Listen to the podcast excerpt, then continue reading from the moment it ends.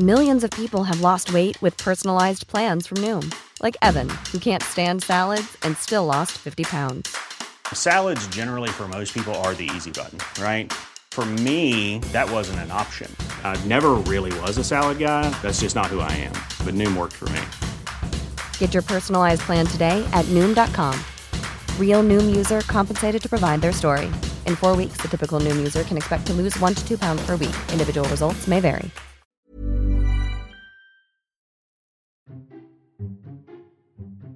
Esto es Memorias de Pez, un podcast en el que hablamos de historia y geopolítica de forma clara, sencilla, objetiva y sobre todo muy divertida. Y aquí tienes una nueva historia. Hoy en Memorias de Pez vamos a volver a hablar de Ucrania, sí, pero vamos a hacerlo desde un punto de vista muy diferente.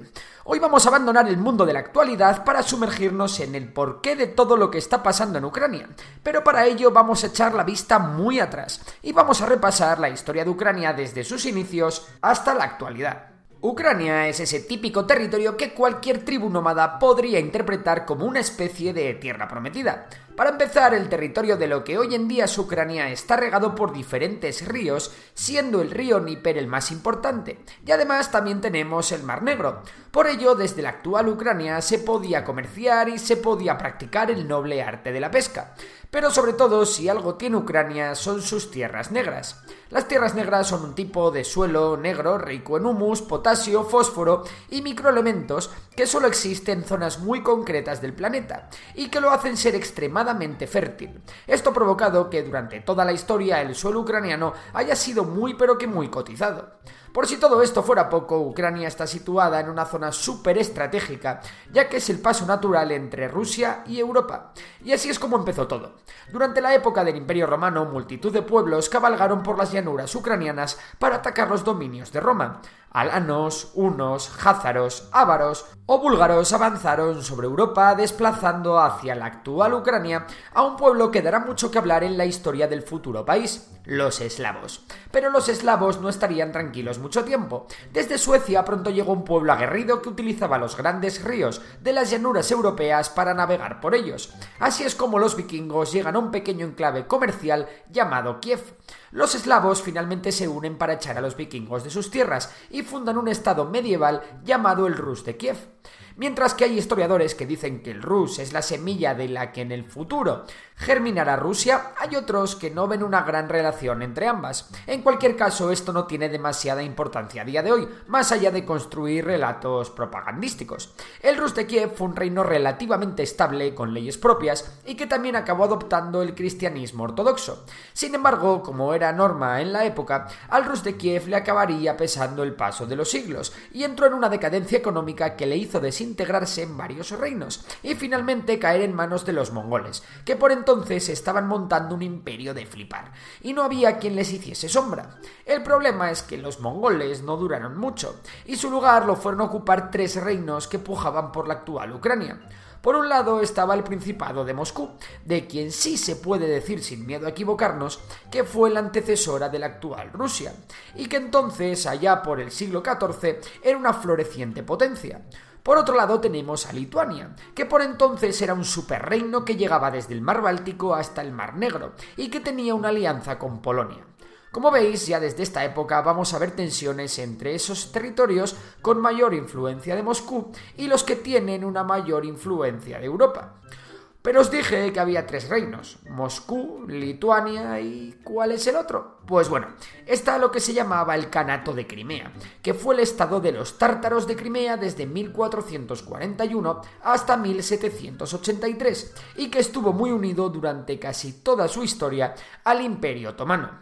Además, durante esta época alcanzan un gran poder unos grupos militares y sociales que están formados por una mezcla un tanto extraña de campesinos, refugiados, esclavos que habían escapado y que no tenían grandes cosas en común entre ellos, ni siquiera la religión.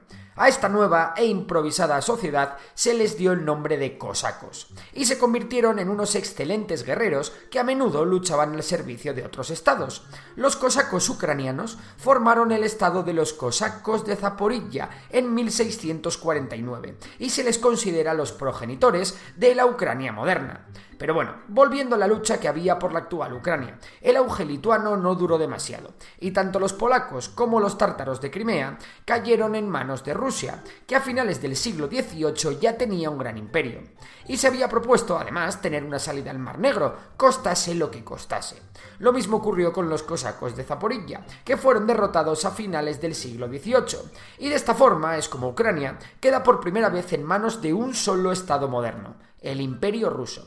El imperio ruso llevó a cabo en Ucrania una auténtica rusificación, gobernando con mano de hierro y repoblando con ciudadanos rusos de otras partes del imperio ciertas zonas, sobre todo de lo que hoy es la Ucrania oriental. Sin embargo, en el siglo XIX Rusia todavía no era la temible potencia mundial que iba a ser un siglo después. Todavía era un gigante con pies de barro. Además, desde la Europa más occidental comenzaban a llegar nuevas ideas que hablaban de nacionalismo y autodeterminación, que junto con la represión rusa poco a poco fueron calando en parte de la población ucraniana. Y así es como nace el nacionalismo ucraniano moderno. En 1853, Crimea, esa península que tantos quebraderos de cabeza ha causado en los últimos años, es escenario de una guerra que enfrentó a Rusia y a Grecia contra los imperios otomano, francés y británico. De hecho, desde entonces los lazos entre británicos y el nacionalismo ucraniano han sido muy estrechos y la influencia de Londres en la Ucrania nacionalista se mantiene hasta nuestros días.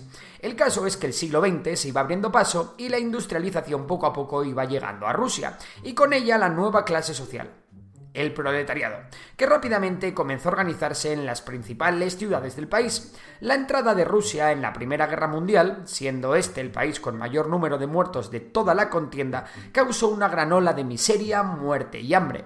Esto provocó el estallido de la Revolución rusa, que desencadenaría en la Guerra Civil rusa. Una guerra cruel en la que el ejército blanco, formado por zaristas y partidarios del antiguo régimen, se enfrentó a las tropas bolcheviques del ejército rojo.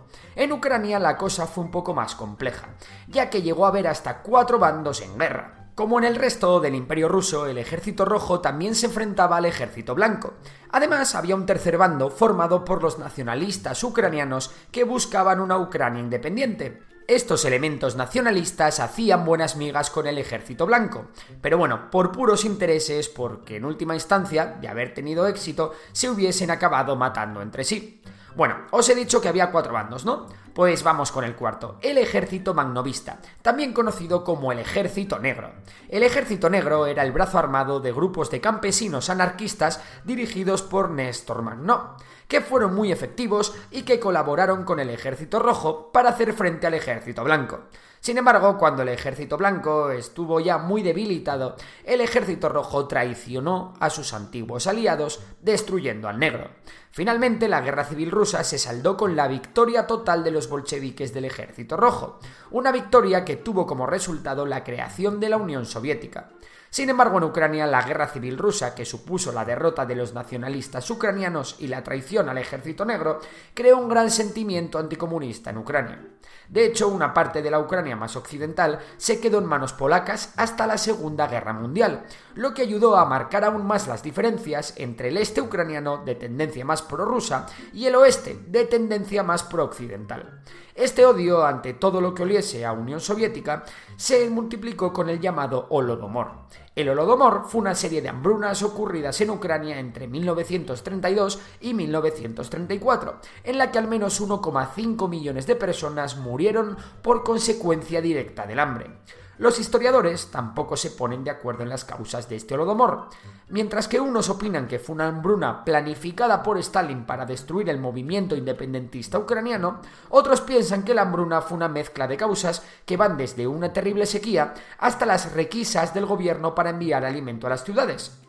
También hay que tener en cuenta los sabotajes de los kulaks, los kulaks eran campesinos ricos terratenientes que con la Unión Soviética estaban perdiendo sus privilegios y protestaban saboteando la producción de alimento y destruyendo su propio patrimonio. Sea cual sea la verdad de los hechos, que seguramente sea una mezcla de todo lo que os he dicho anteriormente, en Ucrania amplios sectores de la población eran abiertamente anticomunistas, lo que hizo que en 1941 en Ucrania se recibiese al ejército alemán como auténticos libertadores. No obstante, Alemania despreció la ayuda ucraniana, cometió grandes matanzas en Ucrania y acabó por estrellarse ante el muro soviético. Acabada la Segunda Guerra Mundial, toda Ucrania era soviética. Tras la muerte de Stalin en 1954, siendo Khrushchev primer secretario del PQS, transfirió el Oblast de Crimea de la República Socialista Soviética de Rusia a la República Socialista Soviética de Ucrania, por motivos administrativos, ya que Crimea estaba unida por tierra a Ucrania y no a Rusia. Por ello era más fácil abastecerla de agua y electricidad desde Ucrania. Así que básicamente esto se hizo para evitar más papeleo. Total, en el momento no tenía ninguna importancia. Al final todo era la Unión Soviética y la nación iba viento en popa a toda vela. Y es que nadie se imaginaba la crisis económica que iba a hacer que la URSS colapsase en 1991. Fue entonces cuando tras un referéndum en el que el 92,3% de los ucranianos votaron a favor, Ucrania se convierte en un país independiente por primera vez en su historia. Y sí, Dentro de esta nueva Ucrania también se encuentra Crimea. Pero antes de ser independiente, la Unión Soviética dejaría en Ucrania una de sus hojas más oscuras. Hablamos del accidente de Chernóbil, que hizo saltar las alarmas en 13 países europeos y dio buena cuenta de la situación de crisis política en la que la Unión Soviética estaba inmersa. En 1994 se firma el Memorándum de Budapest entre Estados Unidos, Reino Unido, Rusia, Bielorrusia, Ucrania y Kazajistán. En él, Ucrania se compromete a ceder a Rusia 5.000 bombas nucleares y 220 vehículos de largo alcance necesarios para usarlas, incluyendo 176 misiles balísticos intercontinentales y 44 aviones bombarderos de gran alcance con capacidad nuclear. A cambio, Ucrania recibiría garantías de que su integridad territorial nunca fuese a ser amenazada. Tras la independencia de Ucrania, la verdad que no ha tenido mucha suerte con sus dirigentes y las crisis económicas. La inestabilidad política y la corrupción han sido una constante en el país. La población de Ucrania estalló en el año 2004, cuando se produjo la Revolución Naranja, en la que la población salió a protestar contra un fraude electoral presuntamente cometido por el prorruso Viktor Yanukovych. Sin embargo, este llegaría al poder años después, prometiendo en su campaña electoral un acercamiento a la Unión Europea.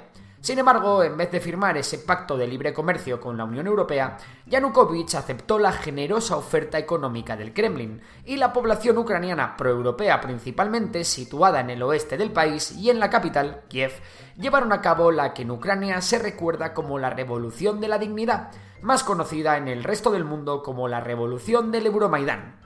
En ella los manifestantes montaron barricadas en Kiev y se produjeron violentos encontronazos entre la policía y los propios manifestantes que dejaron 130 muertos, entre ellos 18 policías. Finalmente, ante la presión de los manifestantes, Yanukovych se vio obligado a huir del país. La respuesta en la zona más prorrusa fueron levantamientos populares en Crimea y en el Donbass, donde de la noche a la mañana aparecieron grupos paramilitares perfectamente armados. En Crimea, estos grupos izaron la bandera rusa y se organizó un referéndum sin demasiadas garantías democráticas en la que el sí a la anexión de Crimea a Rusia ganó con un 96% de los votos y una participación del 83,1% del censo. Obviamente la mayor parte de la comunidad internacional no reconoce esta anexión, pero de facto está ahí. Mientras en el Donbass estas milicias armadas, que estaban bien equipadas y financiadas por Rusia, proclamaron las repúblicas independientes de Donetsk y Lugansk, Mientras que el ejército ucraniano, que estaba mal armado y peor equipado, no pudo hacer nada en Crimea, en el Donbass se produjeron importantes combates, especialmente en el aeropuerto internacional de Donetsk. De esta manera comenzó una guerra civil que intermitentemente ha estado activa en la zona hasta 2022 mientras, conscientes de la amenaza rusa que llegó a meter tropas en los primeros compases de la guerra del Donbass, Ucrania se ha ido acercando paulatinamente a la Unión Europea y a la OTAN. Esta es una de las principales razones que explican el inicio por parte de Rusia de su particular invasión de Ucrania.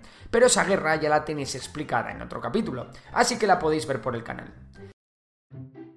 Si te ha gustado el episodio de hoy, recuerda que puedes seguirnos en Spotify. Y si nos quieres echar una mano, puntúa el podcast con 5 estrellas. Por lo demás, un abrazo y hasta la próxima.